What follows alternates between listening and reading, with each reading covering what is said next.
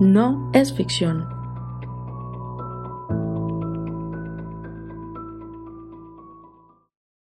Hola y bienvenidos al quinto episodio de la tercera temporada de No es ficción.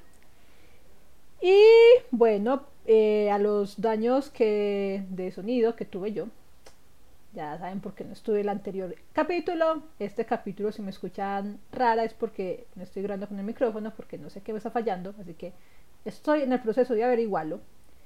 Pero estamos grabando un lunes en la noche, que siente raro. Ay, a mí que me encantan los lunes con todo el alma. Uf, lunes, el día del zapatero, dicen. No sé por qué, pero dicen. Porque los zapateros son perezosos. Dicen eso. No sé por qué nunca conocí un zapatero.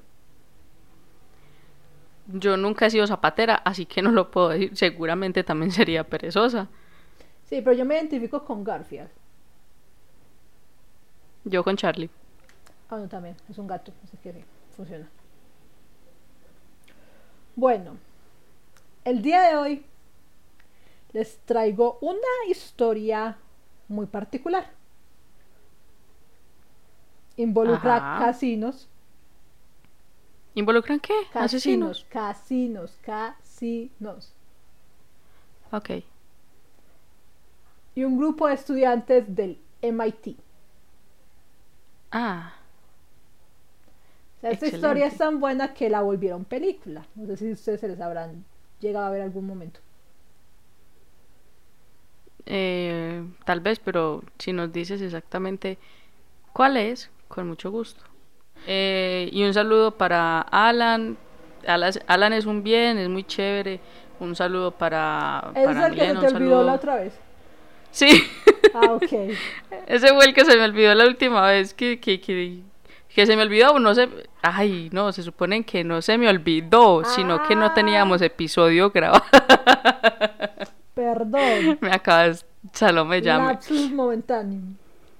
No mentira, sí se me olvidó en este episodio pasado, pero ya, Pues el fallido. ya me acordé. Y acá estamos. Un saludo para todos nuestros seguidores en Facebook, en Instagram. eh, los queremos mucho. Y tenemos por ahí unos stickers que les voy a subir una fotico que van a estar a la venta cuando Salome me diga. a ver si empezamos a hacer plata de alguna forma.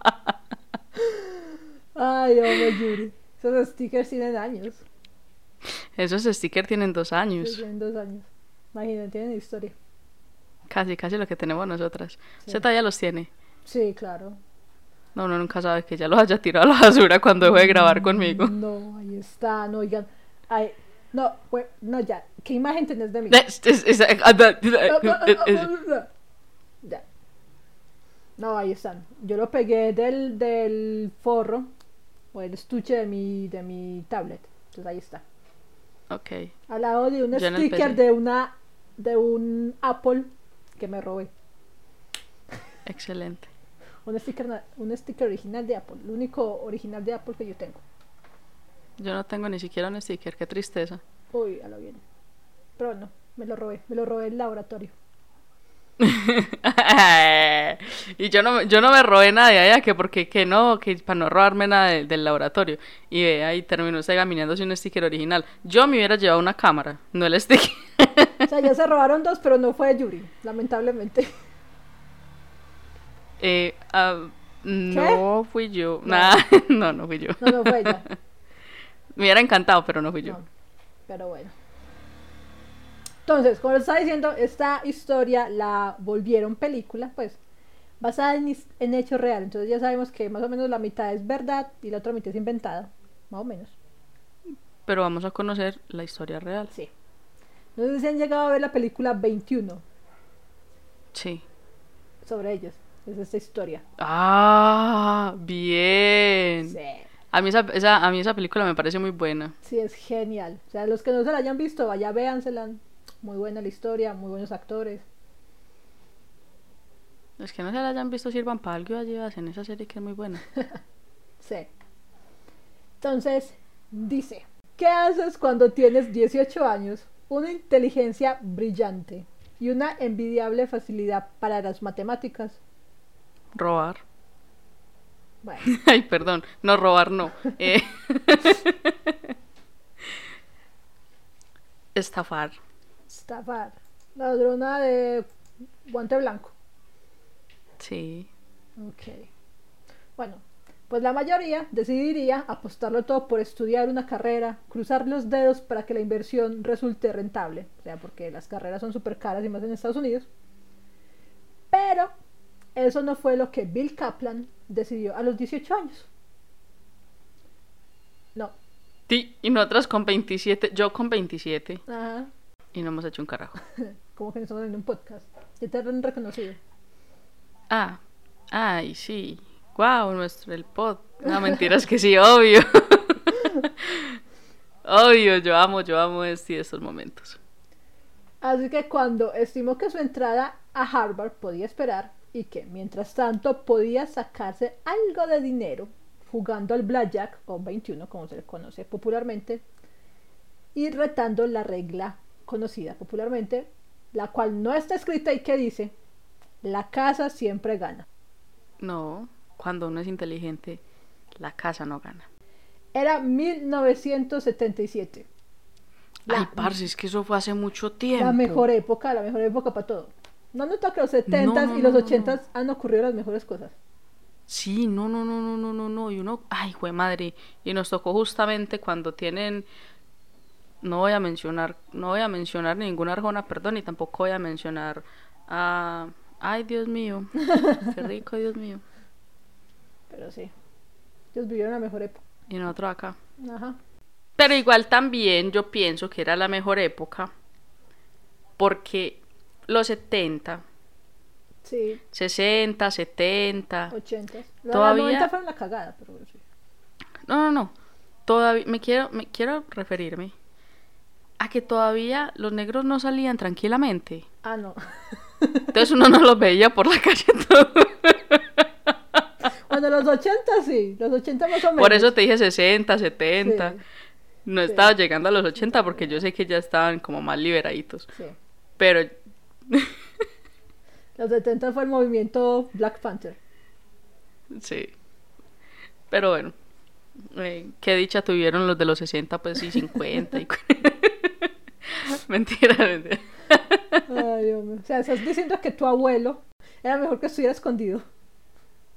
Yo creo que él estuvo escondido. Ay, Dios mío. Sigamos. Pero, pero es que él era negro de tanto sol que chupó mientras lo tenían esclavizado. Porque él fue como un mestizo esclavizado. Ella con tal de de, ay, de diluir la, la sangre negra. Yo sé decir cualquier No, cosa. no, no, pero él, él sí era, él sí, él sí era como mesticito, como morenito pez. Sí. Y, y se pegó mera negriada. Cuando yo ya tengo uso de razón, el negrísimo, pero él se quitaba la camisa y tenía un color más clarito. Ah, ok. Bueno, Sí. en fin. Dejando de lado los problemas con la nusita que era el abuelo de Yuri. El racismo mío Sí, interno. la, la lucha interna. Retomamos. Era 1977 y en las manos de Kaplan había caído uno de los múltiples volúmenes que prometían un método infalible para vencer a la casa. Uno de esos libros era Beat the Dealer, a winning strategy for a game of 21. Ahora en español para las personas que no sepan inglés, por favor. Vence al apostador, una estrategia ganadora para ganar al 21. Muy bien. ¿Dónde podemos encontrar el libro? En cualquier lado. Ok. En internet uno lo busca y es- em, eh, aparece mismo. Listo. Casi medio siglo después de su publicación sigue siendo un superventas para entender cómo jugar al 21, por cierto.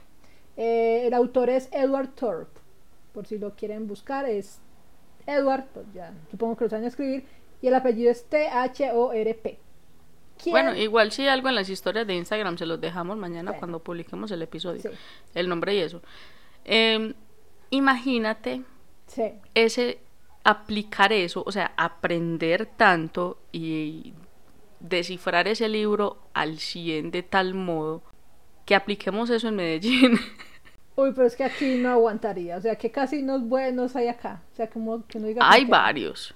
Pero, o sea, hay varios que obviamente no son la gran cosa, pero son buenitos. Imagínate uno llegar al casino, a aplicar eso y que los mismos gerentes digan, no, venga, yo le doy mi casino, venga, que usted me acaba de sorprender, eso acá jamás se ve. Yo jamás he visto a alguien que sepa jugar al 21 así. No, acá no. En Latinoamérica no creo. Eso siempre ha sido en Estados Unidos o en Monte Carlo.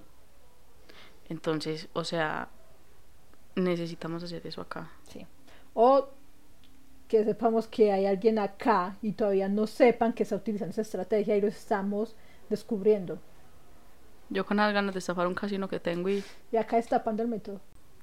si alguno, si algún colombiano o colombiana se lo han leído, se lo quieren leer o quieren aprender y se van a dedicar a eso, me invitan por favor. Sí. Gracias.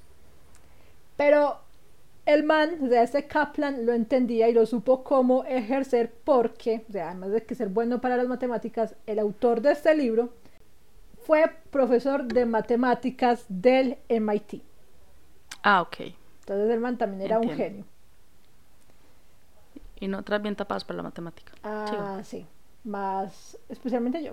Por eso me gustó tanto la película, porque es algo que, un sueño que nunca va a cumplir, pero bueno. A mí me encantó porque es demasiado genial. O sea, me encanta. Sigamos. Ese profesor, Edward Thorpe, había pasado gran parte de la década de los años 50 estudiando la manera en cómo se juega blackjack. Así que, imagínense uno pasar varios años estudiando 21, o sea, cómo jugar el 21, cómo hacer trampa en el 21. Yo creo que por eso es que acá no lo hemos implementado, porque somos demasiados perezosos. Para eso, sí. Para dedicarnos a estudiar durante años eso mismo. Así que Kaplan, a los 18 años, creó y diseñó su propia estrategia para vencer a los casinos. Ese método, dicen los que saben, por ahí dicen que todavía se está utilizando, todavía se utiliza ese método que él creo. ¿En dónde se utilizará? Mm, Las Vegas. No, sí, pero ¿será que tenemos alguno, algún seguidor, algún oyente, alguno de nosotros que, nos, que, que lo hacen y nos quiere no solamente enseñar, sino venir a hacerlo acá? Lo llevan, es más, se, me, se queda en mi casa, lo alimento. Le da ron le doy ron, nos vamos de fiesta, hacemos lo que quiera, pero vamos partiendo ganancias. O sea, para, para ganar al, al 21 es más que todo probabilidades. Pero uno tiene que aprender a ver esas hijo de madres probabilidades. Es contar cartas. O sea, porque usualmente se maneja es un, apenas un mazo. Entonces, obviamente hay cartas altas y cartas bajas. Entonces, dependiendo el número que le tocó a uno y a los otros competidores, uno más o menos sabe qué carta queda ahí en el mazo que tiene la cupiera. Entonces, eso es lo que hacen ellos, contar cartas. Eso es un arte. Y esa gente que sabe contar es muy tesa. Sí. Dios, o sea, es que. Ay. Bueno. Pero obviamente ese no era el sueño de su madre. Y no era el sueño de ninguna madre para un hijo, que siempre obtuvo las mejores calificaciones en la escuela. Sin embargo, el padrastro de Kaplan era más abierto a la idea y lo desafió. Y le dijo, le propuso lo siguiente. Vamos a jugar cada noche y tiene que demostrarme que puede ganar. Ay, ay, ay. Sí. ¿Y qué pasó? Ay, ay, ay. Según Kaplan, lo aplasté durante dos semanas seguidas.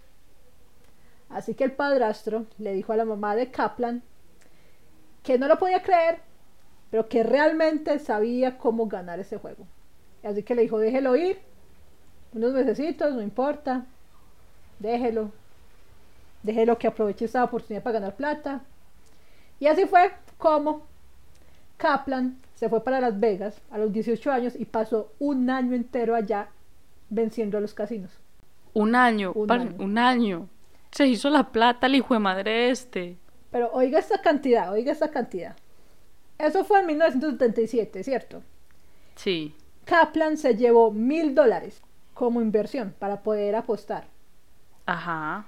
Y en menos de nueve meses los convirtió en 35 mil dólares. ¡Ah! En 1977. Sí. O sea, ¿cuánta plata estamos hablando en esa época? Dios mío, o sea, ponle el doble, triple que acá Sí, de ese tiempo. Imagínese, con 18 años, en menos de nueve, de nueve meses convirtió mil dólares en 35 mil. Y, y yo, yo, yo dos mil pesos. Se vuelven nada. No, mentira. Esos días convertí diez mil en doscientos mil. Ah, bueno, No, voy por, voy, por, voy por buen camino. va por buen camino. Sin embargo, Kaplan decidió volver al redil e ingresó a Harvard. Pero sin embargo, él no podía saber y aún no sospechaba que lo que pasó esos, ese año en Las Vegas solamente era el principio de una locura que iba a ocurrir más adelante. Ay, ¿por qué? Ay, no. Tengo unas ganas como de saber qué pasa. Espera. Kaplan se licenció de Harvard en el, en el después del 77, ¿cierto? Retrasó su admisión a la escuela de negocios por un año. Ajá. Cuando se mudó a Las Vegas, eh, formó un equipo de jugadores de blackjack. Allá conoció a unos jugadores, armó su propio equipo, ¿cierto? Y empezó Ajá. a investigar y analizar el juego. Después Fue madre. volvió a, a la- a Harvard, estudió, pero siguió manejando el equipo en Las Vegas. Así que él ganó una plata en Harvard por ser un, un destacado alumno y atleta. Entonces, esa plata que ganó en Harvard por, por los premios y todo eso, los invirtió nuevamente al equipo de Blackjack. ¿Cuántos eran en el equipo ya? No, no dicen, todavía no se sabe. Él no dice cuántos son, pero que era un equipito de, de jugadores casi profesionales de 21. Ok, ok. Casi profesionales. Sí. Y él, y él era el profesor. Sí. O sea, es que en esa época no se hablaba de jugadores profesionales. Eso, o sea, apenas se vino a ver acá en los 2000. Pero en esa época no había como el Poker All Stars y todo eso, no. Ujú.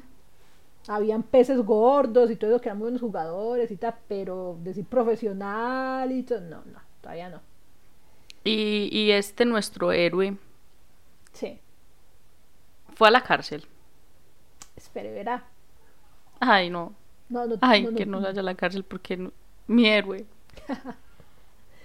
Kaplan continuó dirigiendo su equipo de Blackjack de Las Vegas como actividad suplementaria, el hobby, mientras asistía a la Escuela de Negocios de Harvard. Pero cuando se graduó en mayo del 80, de 1980, los jugadores estaban tan quemados en Nevada que se vieron obligados a ir al circuito internacional, o sea, a Europa. Oh. Sí. Oh, es que tiraron muy alto. O sea, ya en todos los casinos sabían quiénes contaban Cartas. sí. Ya sabían quiénes podían ganar en la casa, entonces a veces no los dejaban jugar. Entonces ya como estaban tan quemados, se tuvieron que ir, tuvieron que cruzar el charco. Entonces fueron para Europa. Yo tengo, yo tengo una pregunta sobre eso. Sí. Eh, ya, ya están capacitados o desde ese momento se dieron cuenta y empezaron a capacitar a sus trabajadores para darse cuenta quiénes contaban cartas. Fue en, O es fue que en es ese año es que. Nació. O es que es tan complicado que se cuenten cartas que cuando hay algo como diferente y se ve que la persona está como ganando, entonces se nota de una. O es que es tan difícil ganarle a la casa en blackjack. En Blackjack uno tiene que ganar 21, ¿cierto? O al menos acercarse lo más posible a ese número, ¿cierto? 17, Ajá. 19, en vez, según, según lo que tenga la casa, según lo que tenga la cupier. Lo que pasa es que la gente cree que los bancos están súper vigilados, tienen la mejor tecnología de vigilancia y seguridad, pero eso es mentiras. Son los casinos. Por ejemplo, los casinos Ajá. tienen cámaras térmicas. Sí. También tienen, eh, pues, en una tecnología muy especial y tienen a personas eh, rondando, ¿cierto? Vigilando cada mesa para ver quiénes están ganando más de lo normal. O sea, es normal que una persona gane una noche, pero que vuelva y gane y vuelva y otra vez, entonces ya eso es raro. Ok. O sea, tanta Ya saben suerte, que si lo hacen- Tanta buena suerte rara. Ajá. Si lo hacen, ganan una, pierden una que apuesten menos, ganan otra que apuesten más. No, y por ejemplo, cuando las personas están haciendo trampa, ellos ya saben que van a ganar. Entonces no se emocionan tanto. Entonces para eso son las cámaras térmicas. Porque cuando uno se emociona se le sube la temperatura corporal. Ajá. Entonces cuando uno sí, sí, sabe, cuando uno se trampa, no, uno está normal como que ya sé que ya gané. Ajá, me lo imaginé, me Sí. lo imagino. Fue madre. Y también esas cámaras son tan geniales que incluso dicen que pueden eh, llegar a mirar o a notar cómo se dilata la pupila humana. O sea, Boa. sí, Les tengo la solución. usan gafas. Una, puede ser esa. Ya iba a hablar yo sobre drogas, pero más bien no. Eh, usen gafas.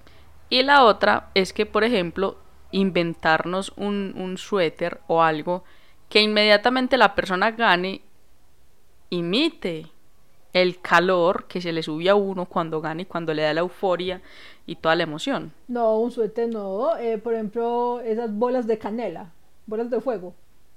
Esos dulces picantes. Uno se lleva uno, hace que se lo come normal, porque eso es normal y ya, ¡uh! Eso le sube uno la, la temperatura de una. Pero es que se va a notar inmediatamente que hubo algo después, una reacción después de hacer otra cosa. Entonces, si tú, por ejemplo, no haces eso, sino que inventamos el suéter que cuando apretes un botoncito, inmediatamente se empiece como a calentar y te empiece a dar calor, se le va a subir a uno la temperatura también. Y va a parecer como si tuviera calentura en todo el cuerpo. Bueno, también. Sí. O un dulce. Un dulcecito o algo que cuando estén ganando, que ya sepa que se va a acabar el juego y que se va a ganar, inmediatamente se, se muerda y eso, ¡fum!, le dispare a uno Lo en Chile. Lo en Chile. Ajá. Bueno. Eh, aquí Yuri está dando ideas. El que se la quiera robar, bien pueda. A mí. Ah, no, no, sí la idea. Ya. Tengo que pensar otra cosa, Yuri. Ya. Ahí les queda, ahí les queda. Cuando se vea eso que, que está por ahí rondando, ya sé que va a ser uno de mis oyentes. Sí. Háganle que todavía en mana de torcidos. Así que Kaplan sintió que no podía continuar dirigiendo el equipo ya que, pues con éxito, bien, como se debe, ya que están todos regados por el mundo.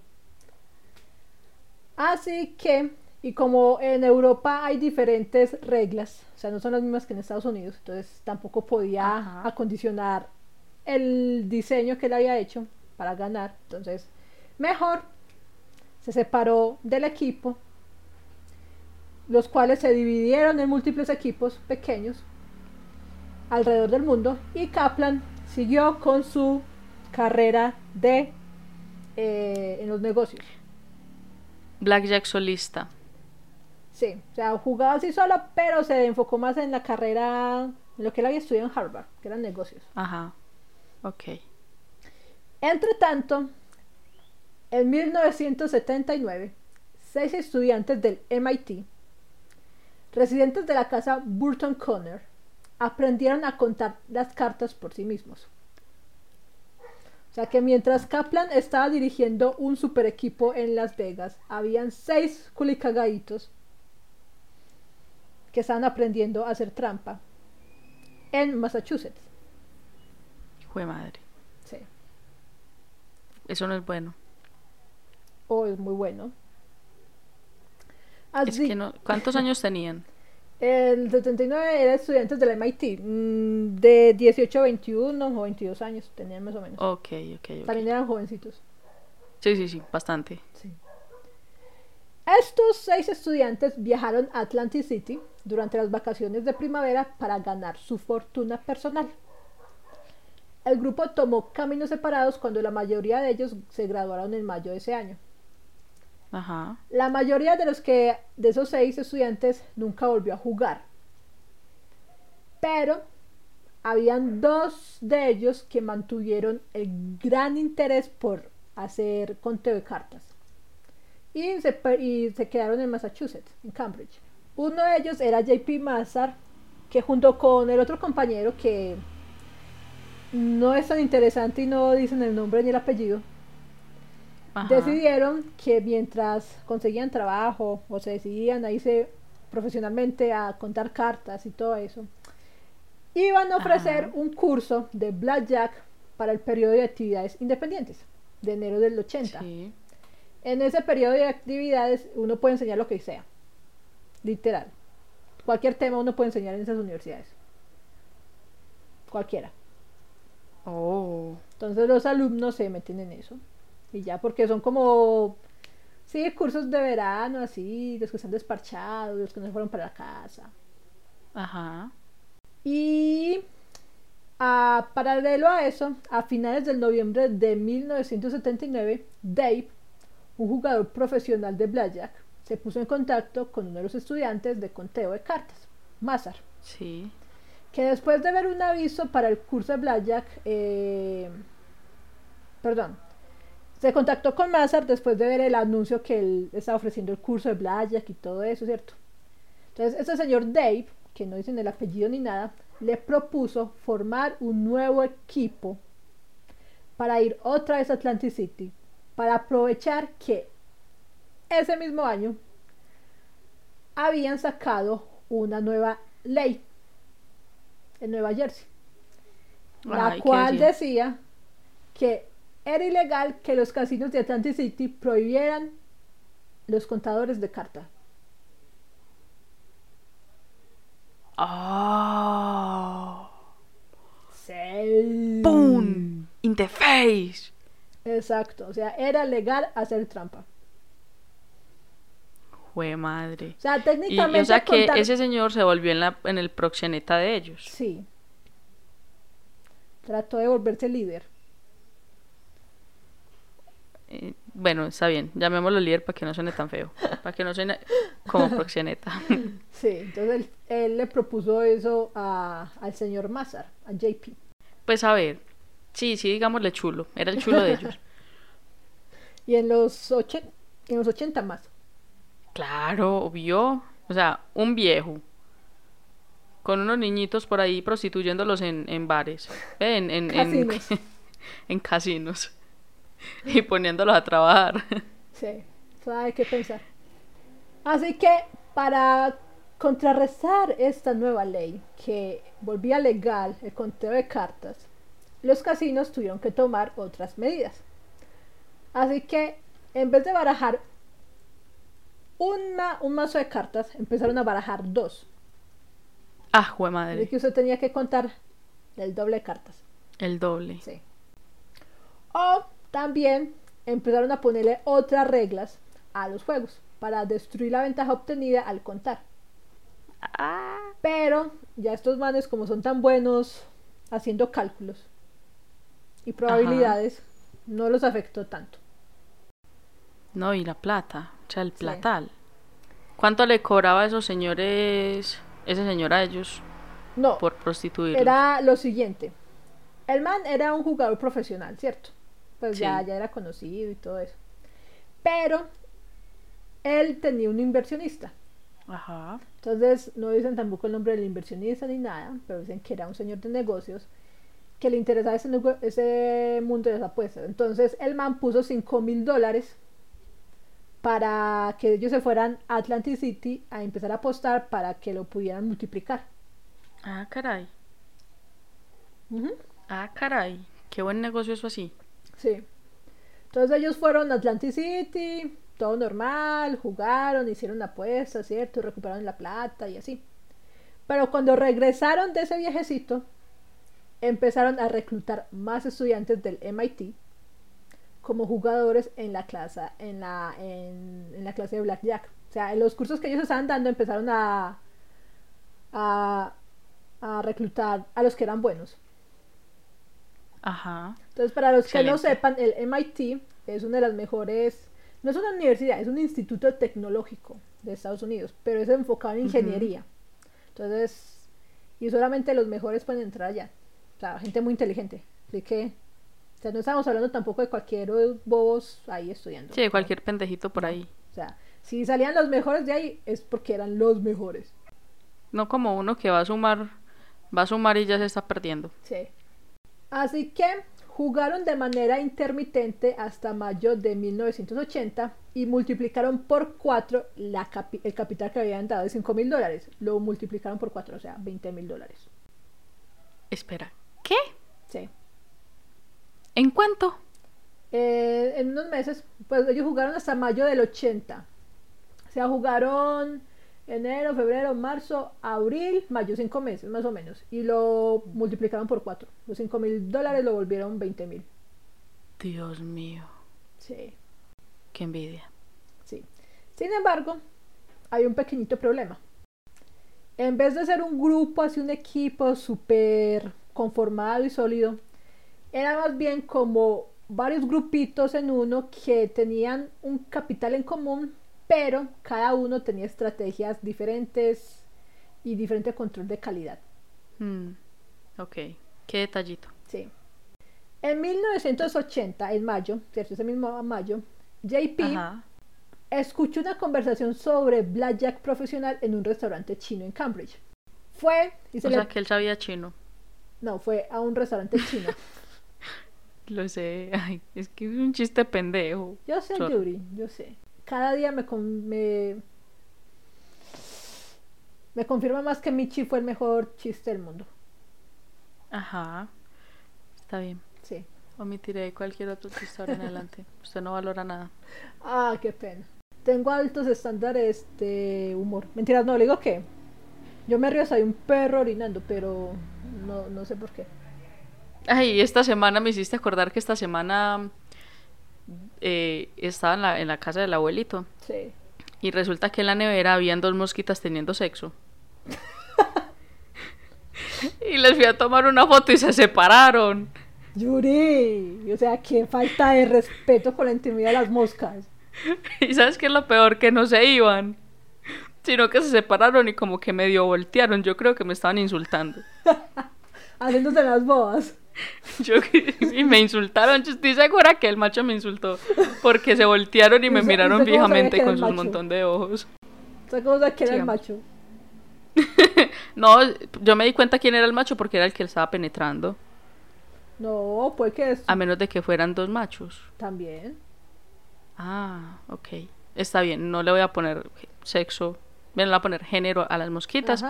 Estaban teniendo sexo y ya. Pero me miraron fijamente interrumpió un momento de pasión. Le interrumpió el coito a ellos. Entre dos moscas. es que a tomarle fotos, uy, no, que es parte Sí, fui a tomarle foto porque. uy, no. Obviamente, era mi oportunidad de hacer porno mosquero y no pude. Lo más cerca de ser productor porno. Exactamente. Y como eran parecidas como un negrito, dije, no, marica, pues tengo que hacerlo. Sigamos. Bueno, entonces JP eh, estaba en un, en un restaurante chino y escuchó una conversación acerca de Blackjack profesional. Así que sin pensarlo dos veces fue y se le presentó al que estaba hablando sobre Blackjack. Y era nada más y nada menos que Bill Kaplan. Oh. Kaplan, el señor Kaplan del principio de la historia. El que volvió mil dólares en 35 mil. Sí, sí, sí, sí. Recuerdo al, al señor Kaplan. Sí. Entonces, Mazar fue y se le presentó. Ajá. Entonces, después de conocer a Kaplan y de escuchar acerca de los éxitos de este eh, dirigiendo equipos de Blackjack y todo eso, Mazar le preguntó a Kaplan que si estaba interesado en ir con algunos de sus amigos que jugaban Blackjack a Atlantic City, que los observara jugando y que los y les dijera qué están haciendo mal y que si era capaz de enseñarles y de empezarlos a dirigir. Ah, carajo. Entonces el momento fue perfecto ya que Kaplan se había separado del equipo de Las Vegas, ¿cierto? Ya no tenía equipo ni nada de eso. Entonces él dijo, bueno, yo voy a ir a verlos, a ver qué tan buenos son. Entonces él accedió a ir con la esperanza de encontrar el talento suficiente para formar un nuevo equipo. Se me acaba de venir otra pregunta a la cabeza. Sí. Los jugadores de Blackjack, que son contadores, ¿saben cuándo van a ganar? ¿Saben que van a ganar siempre? o tienen, cuando ya son así muy tesos, o tienen su, sus momentos en que definitivamente como que pueden enredarse y no, no contar bien y perder. Sí, obviamente. Hay fallos porque estamos hablando de probabilidades. Ok. Siempre ¿Cuántas probabilidades tiene un, un contador de blackjack de ganar una partida? Eso depende, ahí viene, o sea, eso es lo que es complicado para mí, que soy pésima en las matemáticas. Eh, depende, ahí creo que son cinco cartas grandes, altas de las que hay, ¿cierto? Que son la reina, los reyes y el as. Ajá, Creo que son cinco, sí. sí. Entonces, hay cinco altas. Esas son las que usted- uno aspira a tener, al menos tener dos de esas. Entonces, dependiendo de las altas que hayan en la mesa, si, si hay varias de esas, ya uno sabía, bueno, ya las altas están fuera de circulación, ya quedan las barajas pequeñas. Entonces, ya usted empieza a hacer cálculos. Entonces, dependiendo de eso, usted sabe si puede ganar o no, o se retira o qué. Es que muchos prefieren las altas. Obviamente, porque con una ya usted pide, uno pide tres Yo las bajas, pero otros las... Boa. y después me sorprende que vaya tratado de, de hacer porno mosquero. ya me entiendes. sí. entiendo, entiendo, sí, sí. Comprendo, comprendo. Entonces, es eso. Eh, entonces, el Kaplan se fue con Mazar y los amigos todo un fin de semana y los observó jugar en Atlantic City. Eh, eso señaló que cada uno de los jugadores tenía una estrategia totalmente diferente de conteo de cartas y que era demasiado complicada. Ajá. Así que esto resultaba en tasas de error que socavaron los beneficios. O sea, habían más errores que ganancias. O sea, pueden haber multiplicado muchísimo más la inversión que ellos tenían.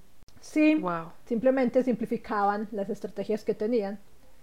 Así que cuando regresaron a Cambridge, Kaplan le detalló a Mazar todos los errores que observó. Y le dijo que él iba a respaldar, a entrenar y a dirigir ese equipo, pero que tenía que funcionar como un negocio. Que tenía que tener procedimientos formales de administración, un sistema de recuento y de apuestas requerido, estrictos procesos de capacitación y aprobación de jugadores y un seguimiento cuidadoso de todos y cada uno de los juegos que se estén llevando al mismo tiempo en un casino. Oh. Sí, o sea, él quería profesionalizarlos, o sea, volverlos técnicos. Oh. Sí, O sea, prácticamente quería sacar un máster en eso. sí, un doctorado. Parce, Doctorado Ay, en no, maldita sea. Sí, en un conteo de cartas. O sea, esto, esto, o sea, el tipo definitivamente estaba, era pero mentalizado en su super empresa. Claro. Es que, o sea, como hizo Pablo Escobar, que Sí. hizo él, todo el mundo, todo el mundo hacía y vendía coca, pero él que lo volvió una empresa. Esa fue la única diferencia. Entonces, él está haciendo lo mismo acá. Volvió empresa el hecho de contar cartas. Sí, es que si sabes hacer algo, pues hay que hacerlo bien, ganar plata por eso y, y pues aprovechar de una vez para montar una empresa. Obviamente. Los entiendo perfectamente. Sin embargo, había un par de jugadores que inicialmente no les gustó la idea. No tenían ningún interés en tener que aprender un nuevo sistema de juego, pasar por procedimientos de verificación de pruebas de fuego, eh, de estar llevando registros contables, por así decirlo. No querían. Tampoco querían ser supervisados. Y tampoco querían completar las fichas detalladas de cada jugador. O sea, en qué casino está jugando, cuánto efectivo, cuántos cobros habían hecho, cuánto tiempo se habían demorado a hacerlo, qué estrategia estaban utilizando, cuáles eran los límites. Sí, y qué sobraba y todo eso. O sea, no querían ¿Quién era el de contador de ellos? No, no dicen. Es un secreto. Pero mero teso el Sí. contador de ellos. Y, y no es nada raro porque Kaplan de que se de que se graduó en Harvard de negocios. Pues sí, O sea, él realmente no está desperdiciando la carrera. Es que él tenía todo para hacerlo. Sí, Estudió negocios. sí, En negocios se ve contabilidad. sí. O sea que muy probablemente él también pudo ser contador de la empresa. Probablemente sí. Parece que tipo más teso. No, y era tan teso que a pesar de que estos jugadores no están interesados en todo eso, que estaban reacios a este nuevo cambio que había en el equipo, o sea, se sorprendieron tanto con los logros que había tenido Kaplan hasta el momento, la historia ganadora que decidieron quedarse, intentar el método de él. ¿Y cómo lo hicieron? Aquí va. El banco, como se hicieron llamar este equipo, del MIT comenzó el primero de agosto de 1980. La primera inversión fue de 89 mil dólares. Ah, carajo. Con inversionistas externos y jugadores aportando el capital. Habían 10 jugadores, incluyendo a Kaplan. A Mazar, había un tal Jonathan, Goose y Big Dave. Sí. Que fue el primero que. Que no es el primero de, de, que os llevó la primera vez a Atlantic City, no. Ese es otro Dave. Ajá. Entonces, con ellos y otros, eh, fue el primer banco, pues el primer equipo que se formó. Diez semanas después ya habían duplicado la apuesta original de 89 mil dólares. Ah, jue madre. Las ganancias por hora jugadas en las mesas eran de 62 dólares la hora. O sea, ellos ganaban 62, 162 dólares por hora. Ajá. Dígame, ¿quién se gana 162 dólares por hora que no sea Messi, ni Cristiano, ni Elon Musk? Pues nada sino una persona normal. Que fue a la universidad y todo eso. Nadie. O sea, ni en ese momento. Así que, Nadie. según las tasa proyectada que ellos tenían de ganancia estaban muy cerquita, porque ellos decían que si iban muy bien, muy bien, muy bien, a la perfección y ganaban todo, iban a ganar más o menos 170 dólares la hora. Así que no iban tan mal. Para nada. Entonces, eh, durante el periodo de 10 semanas de este primer equipo, los jugadores, en la mayoría estudiantes universitarios, ganaron un promedio de 80 dólares la hora. Ajá. Mientras que los inversores lograron un rendimiento del 250%. Ay. 80 los que no eran inversores, ¿sí, o qué? Los que eran empleados, por así decirlo. Sí. ¿De un, de un 200 cuánto? Un rendimiento del 250, más del 250%. Jue madre. O sea, empezaron con 89 mil dólares. Sí. Y lo llevaron al 250%. Ay, jue madre. Jue madre. Voy a ver si, si, si mentalmente logro hacer esa cuenta. 80 Ay, jue madre. bueno, fueron más de 200 mil dólares. Sí fueron, em, vamos a ver, 200, 217 mil dólares más o menos. Ajá. Sí. Más de 200 mil dólares. Sí. Es que te haces yo para hacer cuentas, ¿eh? Hola. Y yo con la calculadora la supe usar. voy volando. No, sí me imaginé que eran más de 200, no era sino simplemente empezar a multiplicar y salir. Resulta que vos no me vas a creer cómo ellos reclutaban. Ay, por favor, dime cómo reclutaban. No, a través de folletos. Se iban a repartir ah. folletos.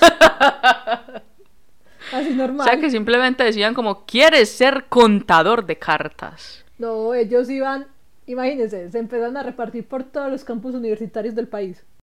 Ah, carajo. Sí, entonces iban ¿Y cuánta gente reclutaron en cuánto tiempo? Diciendo que se quieren aprender a, a, a, jugar blackjack y todo eso, pues con los cursitos esos de verano, pues de primavera. Ajá. Entonces ellos iban a, los, a las diferentes universidades y empezaron a probar a los posibles miembros potenciales del equipo. Entonces, wow. los que brillaban más los empezaron a capacitar diferente. Entonces, eh, los que están entrenados tenían que pasar a una intensa prueba de fuego. Y es que se tenían, les daban plata y se tenían que ir a, apostar a los casinos en Blackjack, ¿cierto? Y todo eso. Ajá. Pero ellos no sabían que los estaban vigilando. O sea, alguien iba y los evaluaba. A ver qué tan bien jugaban, si, soportaban la presión, si sabían hacer cuándo retirarse, cuándo no. Y esa era la prueba de fuego que tenían que pasar. Ah, jue madre.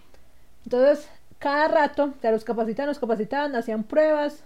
Si habían algún error, volvían y los capacitaban en eso para solucionarlo. Y hasta que no fueran casi perfectos, no los dejaban salir con ellos a, hacer, pues, a hacer parte del equipo. Ok. ¿Cuántos pasaban de esos, por ejemplo? No dicen. Ay, jue madre vida, yo con esta curiosidad que tengo de, de todo eso. Pero llegó un punto en que tenían más de 80 jugadores. Ah, jue madre. Sí.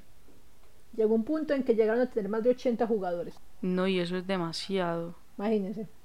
Y llegó la época de las vacas gordas.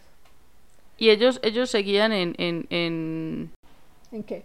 en, ¿en dónde es que estaban? En MIT y en Harvard, No, no, no, pero no en el estudio, en en Atlanta. Atlanta. Ellos iban. Atlanta era la forma como que el campo de entrenamiento. Ya lo gordo, gordo eran Las Vegas. Ok, ok, ok. Sí. Pero, en, pero ellos en Las Vegas no podían... No, si usted no estaba perfeccionado, usted no podía ir a Las Vegas. Por eso, ellos en Las Vegas no podían hacerlo tal y como lo hacían en Atlanta. No. A Las Vegas iban los tesos, Los obviamente. tesos, Me tesos, imagino que eran ya los más profesionales sí. y los que tenían más tiempo y toda la vuelta. Pero... Pero igual en Las Vegas eso no estaba aprobado. No, no era como Que Atlanta. pudieras contar. no, en Atlantic City era más fácil, sí. Ajá, entonces, por eso te digo, o sea, entonces ellos generalmente tiraban era para Atlanta, para Atlantic City. Para perfeccionarlos, allá. sí. A perfeccionarlos. Ya cuando sabían Ok. contar bien, bien, bien, bien, los mandaban para Las Vegas a ver qué tal. Ah, jue madre, ok. Entonces, pero si usted no... ¿Cómo no los cogían? Ahí va. Es que en esa época todavía no, no estaban tan desarrollados los, los sensores y todo eso, no, o sea, los, va, eh, los, los casinos sabían que había gente que eran contadores y todo eso, pero no, ya no habían, no habían desarrollado todavía el sistema para reconocerlos. Ajá.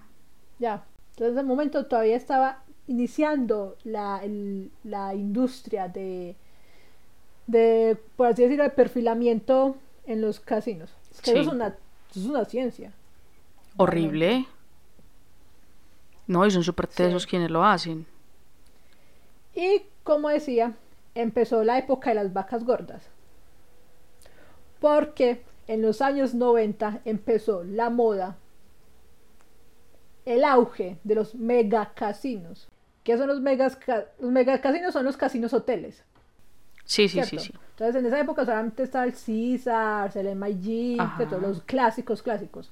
Ajá. Pero ya empezaron a crear los más grandes, que eran prácticamente parques temáticos, eran, eran casinos gigantescos. Entonces, Ajá. con esa nueva ebullición de la industria del juego de, de azar, Kaplan y sus compañeros vieron la mega oportunidad para ellos. Así obviamente, obviamente, obviamente. que, así, Hay que sacar plata de todas partes. obviamente, así que, como ya sabían que funcionaba, que ellos eran buenos, ¿qué hicieron? Fueron y les pidieron más apoyo a amigos y a socios que ya habían tenido, que ya les habían retornado más del 100% en las inversiones que habían hecho con ellos, ¿cierto? Pequeñitas, y les ayudaron a recoger un millón de dólares para financiar la nueva etapa del equipo. Oh, un millón de dólares Un millón de dólares.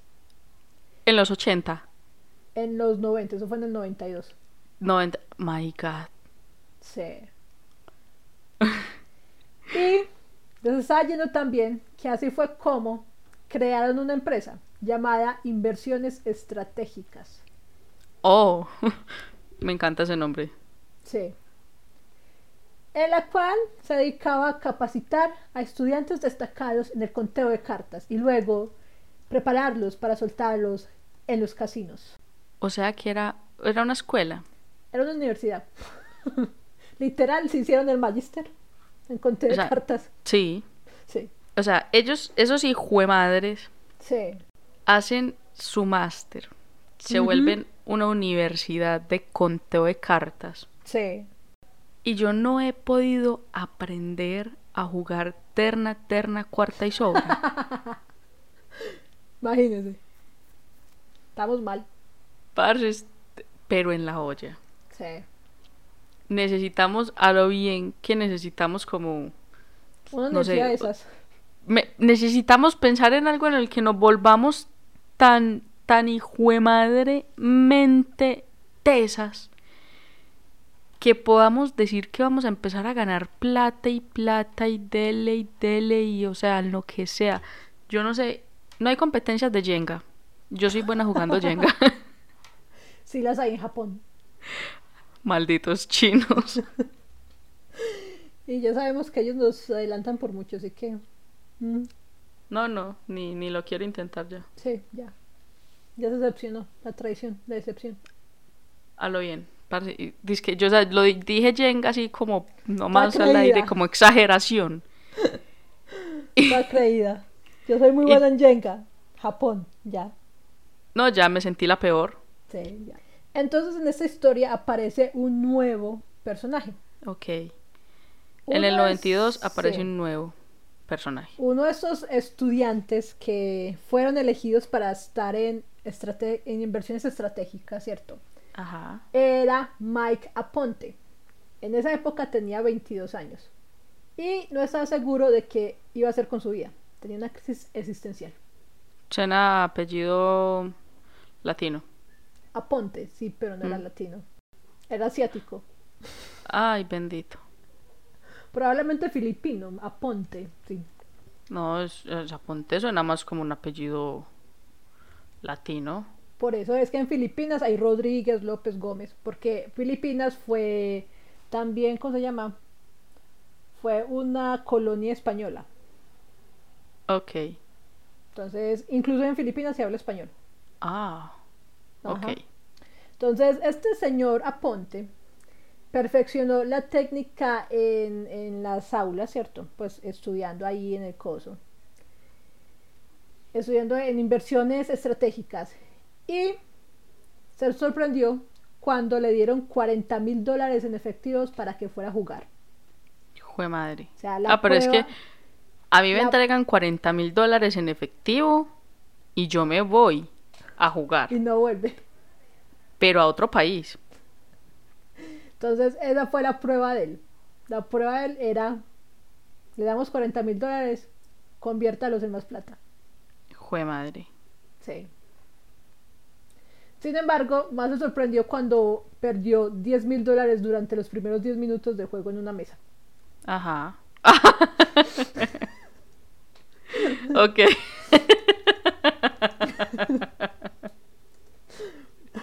Ya tenía 30 mil.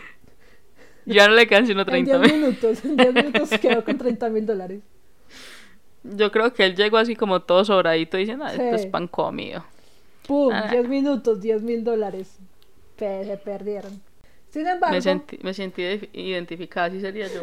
jugando Jenga contra un Mm. japonés.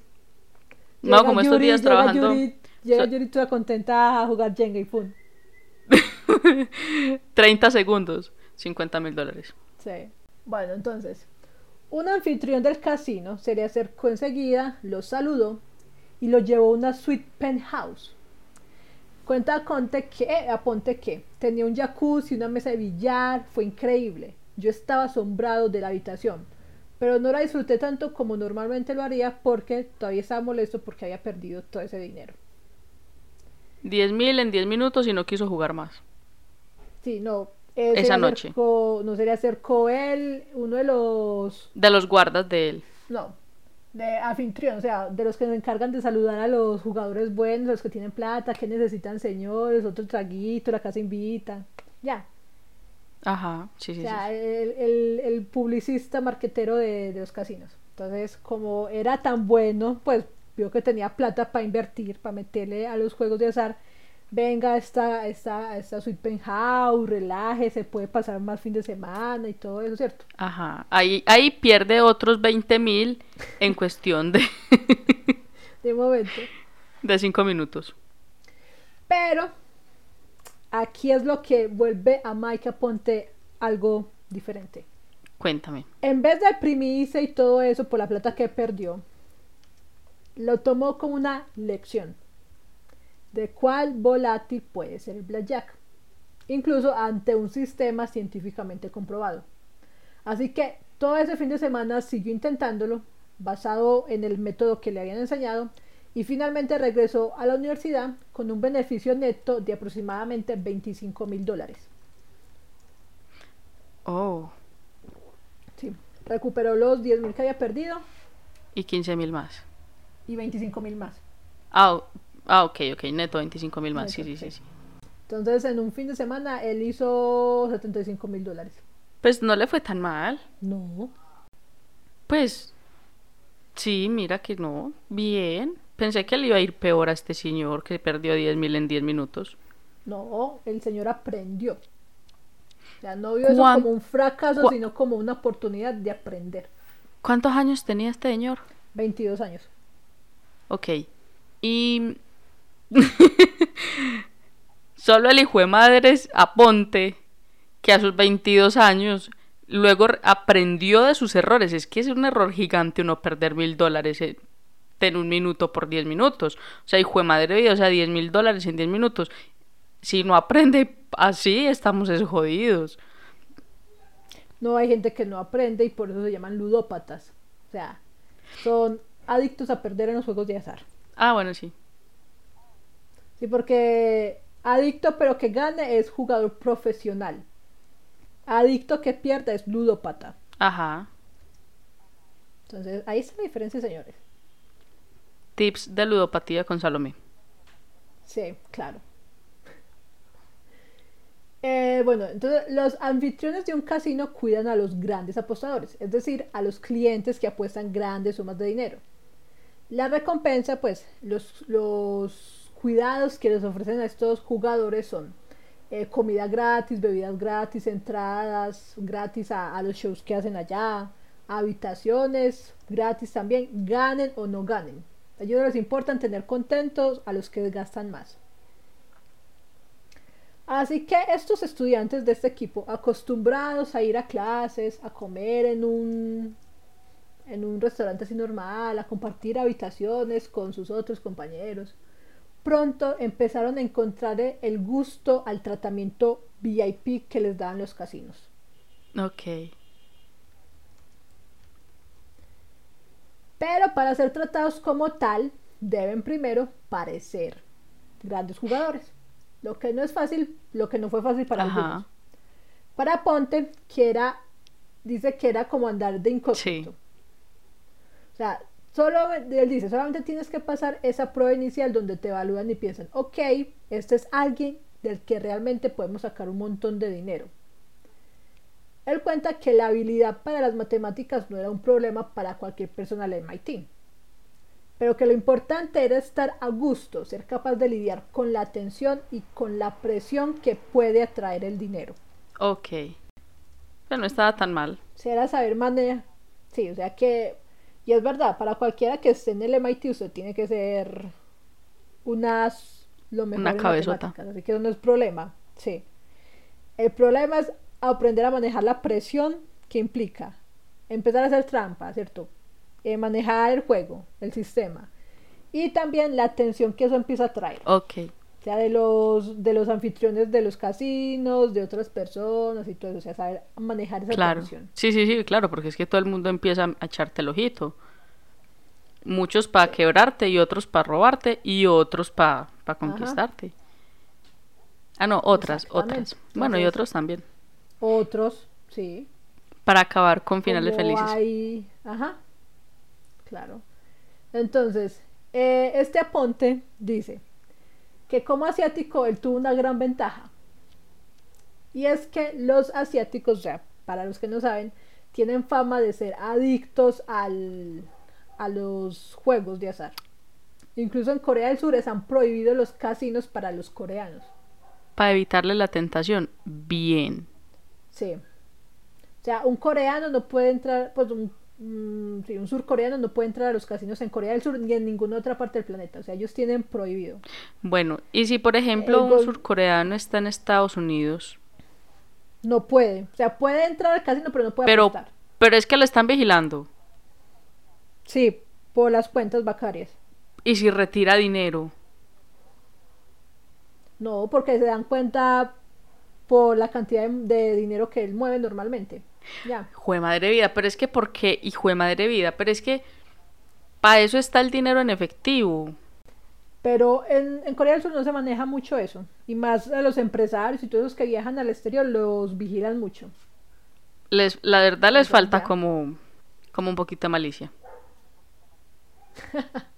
No son No, colombianos. parce. No, no, no, no, no. O sea, donde acá en Colombia lo prohibieran y, por ejemplo, no tuviera plata y, y- y- dijera, bueno, pues me voy a ir para Estados Unidos para practicarlo y todo eso, porque yo quiero apostar y me encanta apostar y, y definitivamente tengo que pasar mi plata, pero lo primero que yo hago es como que, bueno, empiezo a retirar de a poquito y empiezo, por ejemplo, a, a contrato a alguien También puede ser. Algún ¿sí? y, y contrato a una persona. Entonces, este señor Mike Aponte dijo que él realmente interpretó el papel del estereotípico asiático grande y loco, jugador, amante a las apuestas, así que era muy normal que él si fuera, se hiciera pasar como hijo de una familia rica, super mimado, hijo único y todo eso. Ok. Entonces él, se- él también se divertía como haciéndose pasar por Sí, otra sí, sí. persona. No, y sí, pues obviamente es muy rico no hacerse pasar por, por otras personas porque uno a veces que perece la identidad de uno. Sí, verdad. Punto para los Sí. actores. Ya sabemos por qué les gusta eso. Sí, Esa total. carrera. Me encanta. Por eso yo a veces hago de cuenta Entonces. como que soy otra persona que tiene plata. Sí, somos transeconómicos. Estamos atrapados en la situación económica errónea. Pero bueno. Bueno, continuemos. Y si los estudiantes pronto se acostumbraron a disfrutar de las ventajas de la vida del casino, esto hizo que se relajaran al llevar una alta suma de dinero Ajá. encima. Y a veces este relajo fue demasiado. Cuenta Ponte que una noche algunos miembros del equipo llegaron de un viaje de juego en Las Vegas directamente a, a la Ajá. universidad. Y en una de las sesiones de prácticas en las aulas del MIT, uno puso una bolsa de papel, de papel café, de esos normales que a uno le echan ahí la par y todo eso, debajo de la silla. A las 6 de la mañana siguiente, Kaplan recibió una llamada telefónica.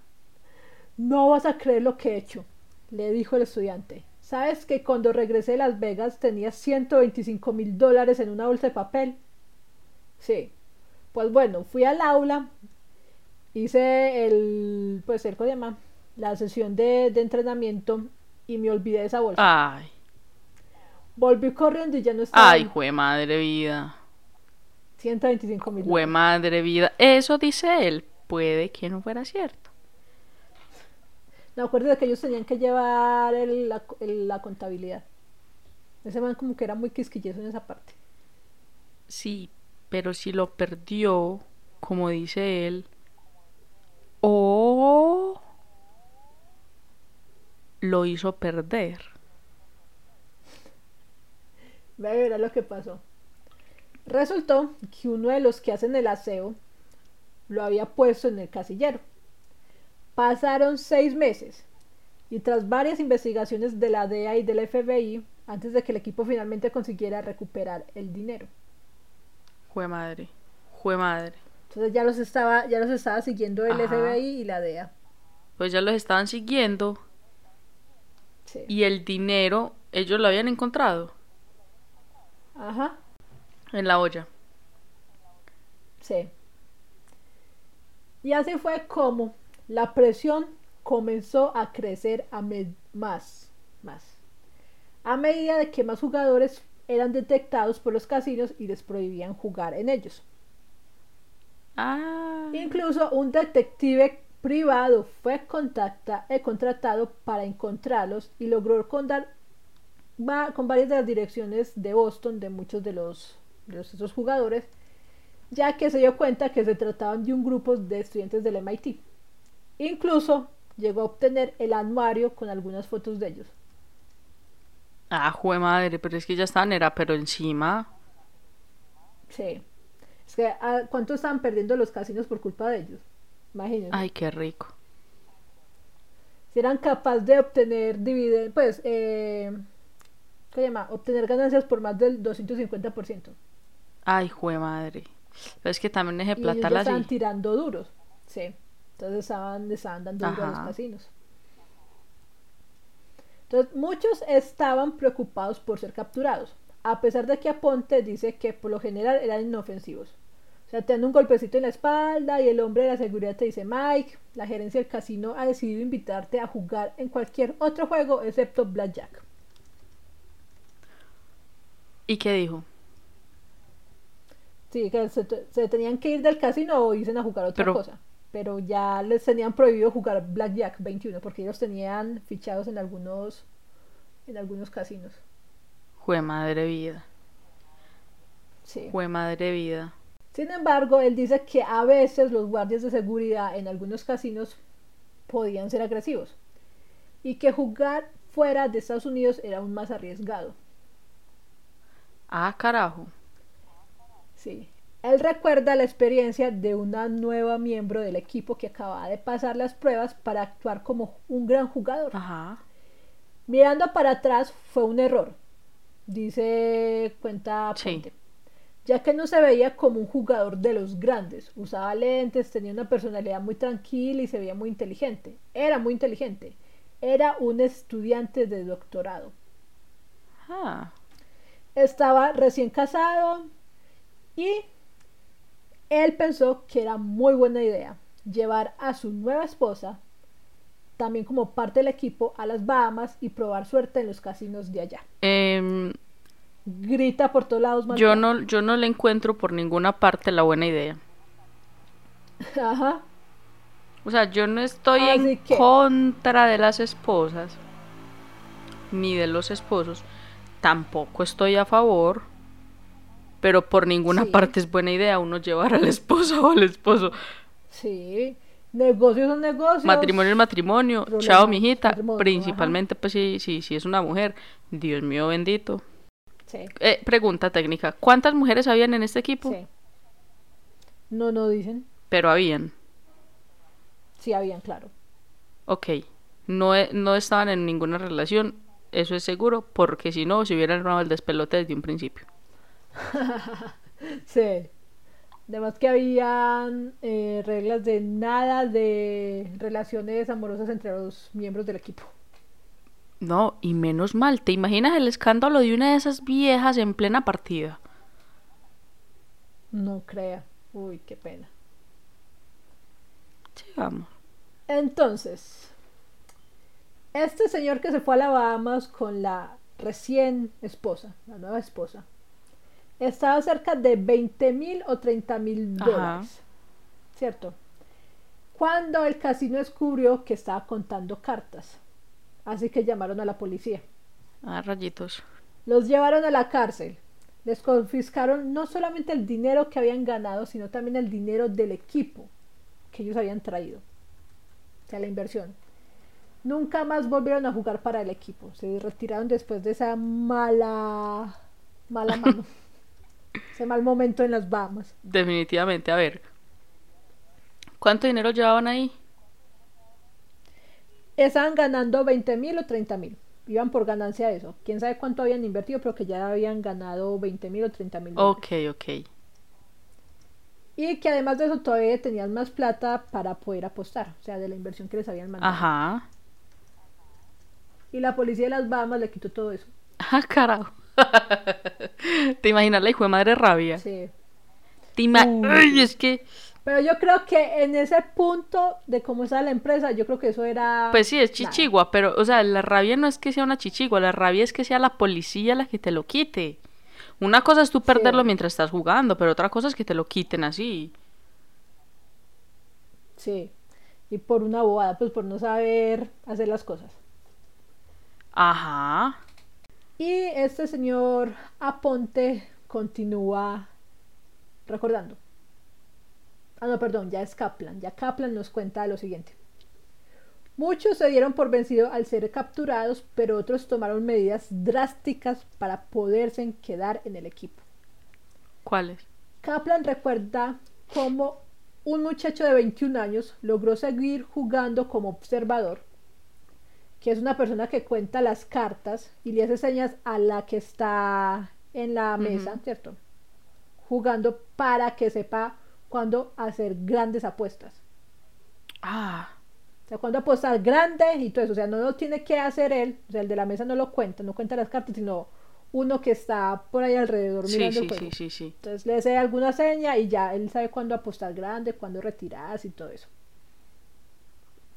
Así que este muchacho se afeitó la cabeza, se puso una, peli- una peluca, se vistió como mujer, se maquilló y siguió jugando por mucho más tiempo. Ok, O sea, se transvistió para poder seguir en el equipo. sí. Ay. ¿Qué señas, qué señas hacían? No, cada uno es diferente. Algunos se agarran la oreja o se rascan el mentón, algo así. O sea, cada quien tiene su seña particular. O dejan caer algo. Ya, cada uno tiene su seña. Ok, ¿cuál era la de Kaplan? No, no Ay, dice. estos pendejos, hombre. Él era el director. Él no era Un él no era un señalador. No. Ok.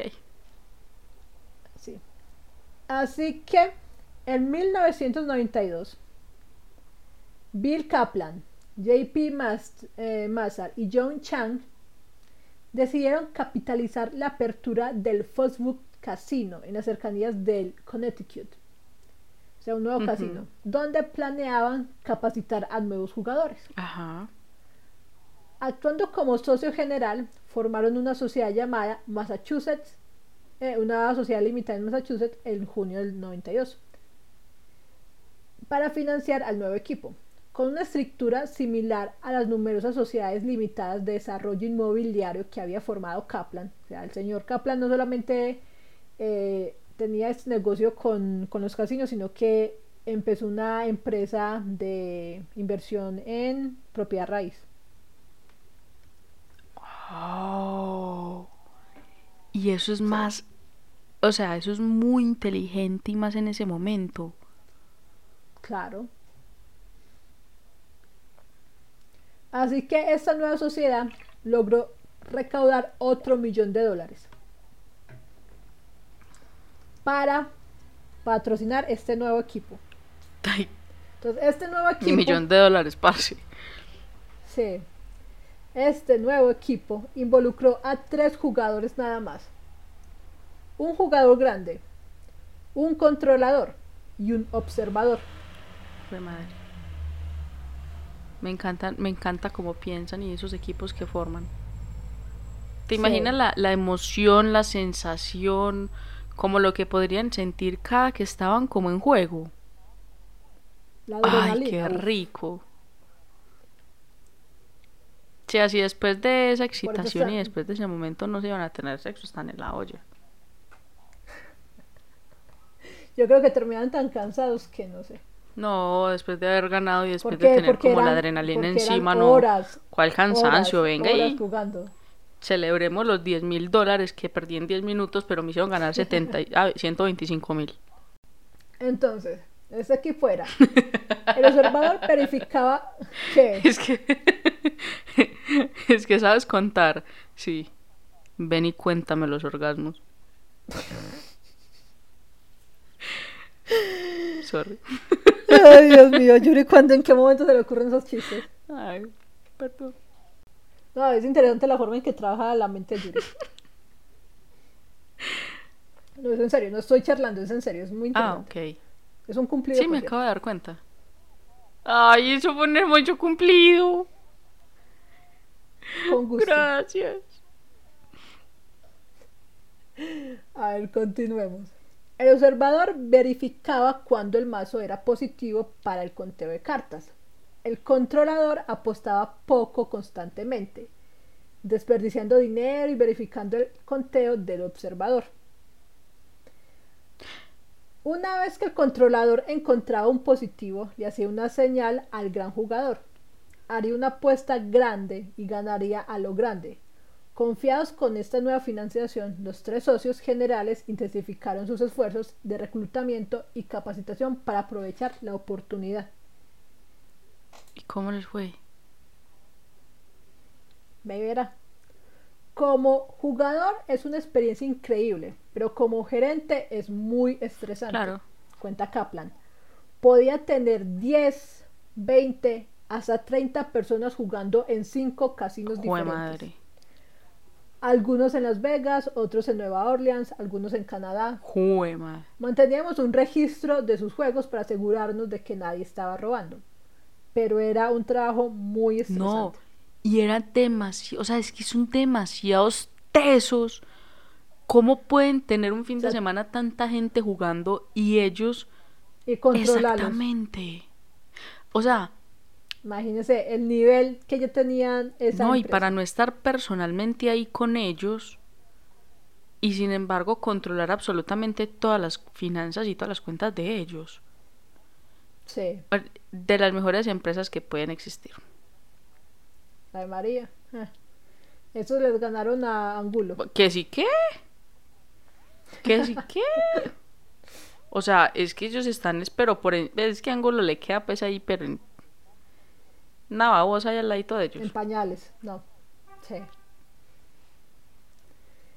Así que durante los dos años siguientes, el equipo del MIT creció a casi 80 jugadores, incluidos grupos y jugadores en Cambridge, Nueva York, Nueva Jersey, Pensilvania, California, Illinois y Washington. Para que un montón de lugares. Ahí están las, eh, usualmente en esas ciudades están las universidades Ajá. más importantes, el Ivy League. Entonces, bueno, no sería nada. Ahora, si ellos ya Sí. tenían al FBI y a la DEA encima, eh, demasiado, o sea, demasiado complicado empezar a buscar en todas esas partes del, de- de- del país. O sea, era sino problemático si el casino llegaba a poner una denuncia o algo así, pero usualmente no, porque como ya se sabe, los casinos son de la mafia, más en esa época, entonces obviamente no les gusta estar involucrados con el FBI y toda esa vaina.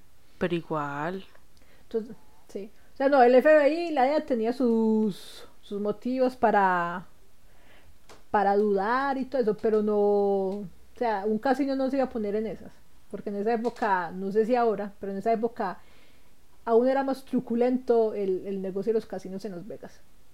wow, Sí. wow. Y Yuri, que me estaba preguntando que si había mujeres en ese equipo, aquí va una. Por... Sarah McCord, quien se unió al equipo en 1983 como estudiante del MIT y luego se mudó a California, fue la agregada como socia poco después de que se formara esta empresa, ¿cierto?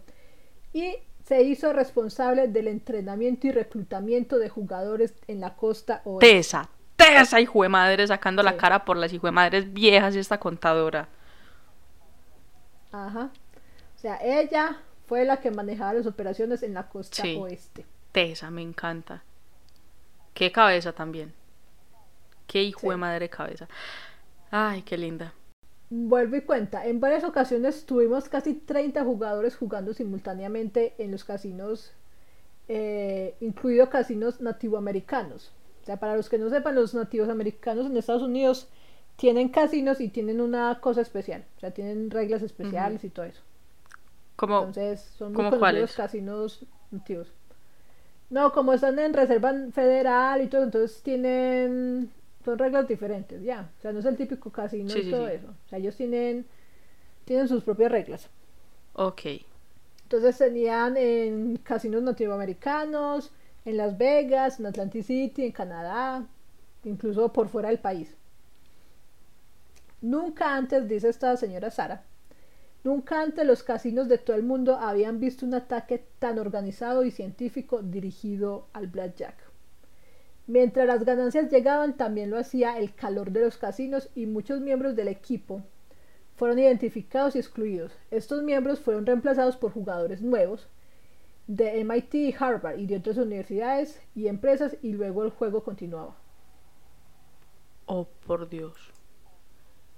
Sí, o sea, eso era una, O una sea, maquinita. Es- Una pieza fallaba, cambiándola no, y otra. esa gente, o sea, y, y lo mejor era que me imagino yo que en ese momento, como eran tan tesos, y esas cabezas, las cabezas que Sí. estaban por encima de todo, o sea, las que manejaban todo, eran tan tesos, me imagino cómo se dan cuenta cuando todo comienza a fallar y, y el momento en el que alguien se equivoca y comienza a fallar y a fallar y a fallar. Y el proceso tan impresionante que tienen que tener para poder darse cuenta de eso. No, y con quién lo tienen que reemplazar, o sea, quién es bueno, quién es el que sigue. Uy, yo creo que he soñado, soñado para toda la gente que le gusta así mucho la matemática y que son súper tesos, imagínate saber que existe algo así, el sueño Sí. entrar ahí.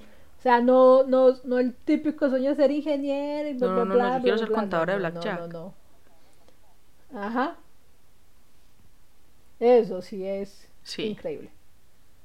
Ay, me dieron ganas como de estudiar en esas universidades, nomás como para algún día haber entrado en eso. Sí, ya. Los 80, en los 90, ahora es más difícil, pero bueno. Aún los hay, pero no es como en esa época que literalmente crearon una empresa. ¿Será que es muy complicado montar una empresa de esas acá en Latinoamérica?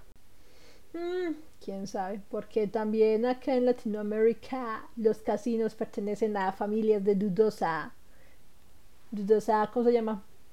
Reputación. Mm, Así que, ay Dios mío, qué calor. Ay, bendito. No, no, no, esas no me, no me generan tanta confianza. sí. Finalmente, los investigadores contratados por los casinos se dieron cuenta de que muchos de los que les habían prohibido la entrada a jugar tenían direcciones cerca o en Cambridge y que habían estudiado en el MIT. Así que se hizo evidente que había un equipo formalizado. Wow.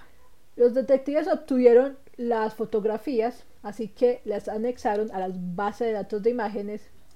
Por lo tanto, los principales jugadores fueron excluidos de la mayoría de los casinos y de otras oportunidades de inversión muy lucrativas que se abrieron al final de la recesión. Así fue como Strategic Investments, o sea, eh, inversiones estratégicas, pagó sus importantes ganancias a jugadores e inversores y, disolvió su sociedad el 31 de diciembre de 1993. Ah, O sea, ya los que eran buenos, buenos, buenos jugando eso ya los tenían fichados, así que no podían, o sea, los peces gordos, los que da- les daban plata, ya no podían seguir trabajando, entonces sí. pero. Pero igual. O sea, buscar más medios, no. No, porque ya están fichados en los, en los casinos de Estados Unidos y no se podían ir a jugar por fuera de Estados Unidos porque podría ser más peligroso. Pero buscar por otros medios, o sea, otros rostros. Pero entrenarlos a ese nivel ya era diferente, ya pues ya era más distinto porque estábamos hablando de los mejores jugadores que ellos tenían, los mejores. O sea, si ya eran buenos de por sí para poder entrar a ese equipo, imagínense ser los mejores de los mejores. ¿Qué tan difícil sería uno conseguir con ese platal eh, tecnología de la que tienen los espías? No fácil. Por eso, Pero la, pero la pregunta es, ¿qué tecnología había en los 90? más de la que nos decían. O sea, si yo digo que más o menos al nivel que tenemos ahora, ¿o qué? Ah, en Colombia, obviamente. Eh, Sí. Porque entonces, si- si ahora tenemos ese tipo de tecnología, ¿cierto? A nuestras manos tan fácilmente, ¿qué tecnología estará escondida? Por eso. Entonces, en esa época podía haber lo que ahora tenemos. Entonces, sí podían, Sí. tranquilamente, mercado negro. Venga, chepa acá. Utilicemos otros rostros. Pongámonos una mini cámara pegada en cualquier parte. Audífonos. O un dispositivo de, de transmisión de audio y todo eso. Y a trabajar. Sí. Pero no bueno, pensaron en eso estos pendejos. era, era, era, no, era como que más el estrés que tenían ellos que, yo digo que se acabó más fácil porque ya no era divertido hacer eso. Más fácil es por eso, Salo. Sí, o sea, y estoy de acuerdo con ellos, si ya deja de ser divertido, ya, si es más, más un estrés, ya, chao. Ah, no, es que trabajar con estrés es muy maluco. Qué pereza, Y lo por bien. eso yo creo que mi matrimonio nunca duraría. Siguiendo esa lógica de pensamiento, mi matrimonio si mucho duraría un año. que se note, que se note lo lo fácil que y lo tolerante que eres. Sí. Uy, no, yo no le aguanto. Al único que le aguanto mierda son a los animales. A Zeus, al gato, por cierto, que volvió cansón. A lo bien, ¿y por qué? Eh, llega a la hora que él se le da la gana y si uno se demora en servirle, ella no come. ¡Ah, carajo! Sí. Y lo mira feo a uno, o sea, literalmente. Entonces, bueno, pero ya se deja, ya se deja tocar. Voy por buen camino. ¡Ah, carajo! y Bien. Sí. Hasta que me toque cogerlo para llevarlo al veterinario para que lo revisen y lo castren. Pero bueno. Pero vas a tener un gato. mi buena relación con el gato. Eh, a, a menos se va a engordar un poquito más. Ahí va. Vas a tener un gato. Entonces, sí, por fin. Pensé que lo tenía que secuestrar, pero bueno. Como que se va a dar naturalmente. Muy bien. Después de que se disolvió la empresa, Kaplan decidió que para la cantidad que estaban logrando era mejor invertir en otras áreas como propiedades o negocios. Entonces que las ganancias de la empezó a invertir otra vez. Ajá. Él dice que la esposa de él, pues su esposa, se sintió tan aliviada de no recibir más llamados a las 2 de la mañana diciendo, me acaban de echar del César, ¿qué hago? Es que eso no era buena idea. no. ¿Qué hizo? Y dice él, por eso ahí fue cuando se cerró, se acabó la empresa. Él dice, estábamos en un negocio que nos estaba dando más dolores de cabeza de lo que nos generaba ganancias. Pues que ya las ganancias no justificaban el fastidio de estar pasando por problemas. Así que decidimos disolver la empresa. Después del fin de inversiones estratégicas, Aponte pues, pasó a formar parte de otro equipo, como lo hicieron otros jugadores. Los equipos que nacieron de inversiones estratégicas aprendieron de su experiencia y se concentraron más en la personalidad de quienes reclutaban. Mike dice que la cantidad de dinero que ganó se disparó. A pesar de que Aponte se hizo demasiado reconocible como contador de cartas, todavía se gana la vida jugando con cartas. Todavía. Él, sí, se convirtió en el campeón de la Serie Mundial de Blackjack del 2004. Ah, carajo. Él le enseña a la gente a jugar y asesora a los casinos a cómo reconocer a la gente que está haciendo trampa. Ah, Él dice que, irónicamente, me volví amigo de varios de los que me intentaban casar. Todavía recuerdo mis días en el equipo del, del MIT con cariño. Y agrega, logramos algo que muy pocos han logrado. Todo el mundo sabe la regla de oro, de que no se puede vencer a la casa en el largo plazo. Pero es exactamente lo que fuimos capaces de lograr. Nosotros vencimos a la casa.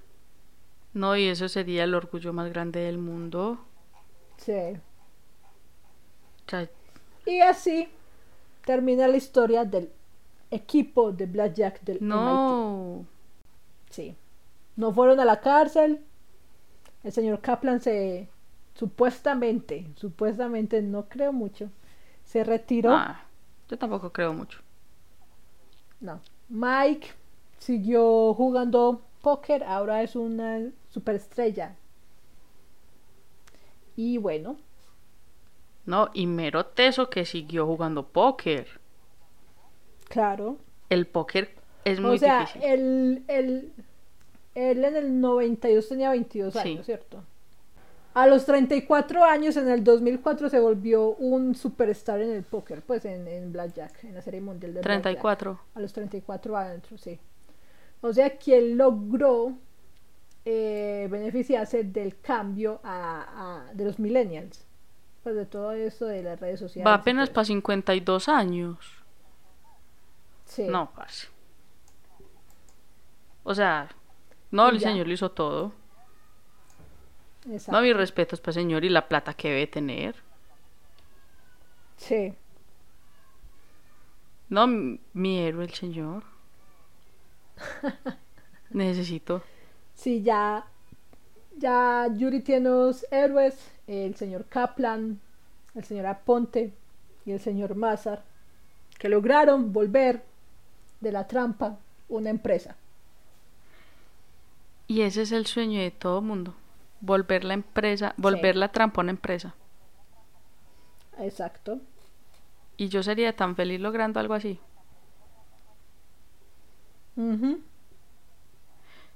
Todos seríamos felices. La maldita envidia. Así que señores, esta fue la historia de este capítulo. Espero que les haya gustado. A mí me gustó mucho porque me gustó mucho la película y porque me alimentan los sueños de la trampa y de hacer plata punta trampa. El más rápido. Aunque esto no se ve tan rápido porque tuvieron que estudiar demasiado. O sea, es la trampa más estudiada que uno puede encontrar. O sea, eran genios. O sea, eran personas supremamente inteligentes. Ya ahora, o sea, ahora no sé por qué decía antes que la matemática no sirve para nada. Me acaba de dar cuenta. Que la matemática sirve para hacer trampa y para ganar plata. Exacto. Qué horror. Debería haber puesto más atención en la escuela.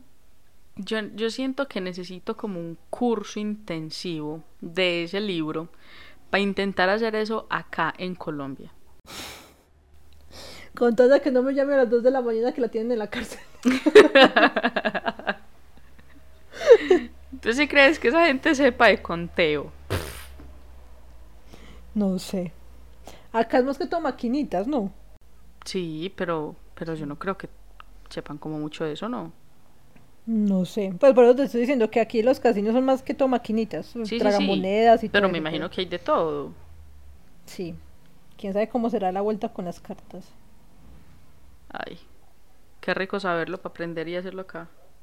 Sí, pero bueno, ahí vamos, algún día. Espero no recibir la llamada de Yuri, pero de malas noticias. Espero algún día, en algún momento, decirles como empecé a ganar plata a punta de trampa. Y así la atrapan. No, ay. Olviden lo que dije. En ningún momento dije que quiero hacer trampa. Yo no sirvo para hacer trampa. Yo no sé qué es la trampa. Ella no. Ella es lo más correcto y honesto de este mundo. Gracias por el apoyo. Uno, uno busca, uno busca honestidad y aparece la foto de Yuri al lado. Mi cara al frente. Sí. Eso es Yuri. Tal algún día vamos a ganar plata, yo sé. Mucha. Sí, claro. Sí. Y me voy a ir a vivir a Santa Elena. Oh, y a tener muchas gallinas. Y tener... Nos vamos. Sí, tener paticos y tener pavos y tener caballos todos rescatados. Obvio. Sí, y tener ovejas. Yo quiero tener ovejas. Hay cabras, me encantan las cabras. bueno. Está bien, lo más importante es que todos sean animalitos rescatados, que podamos ayudar.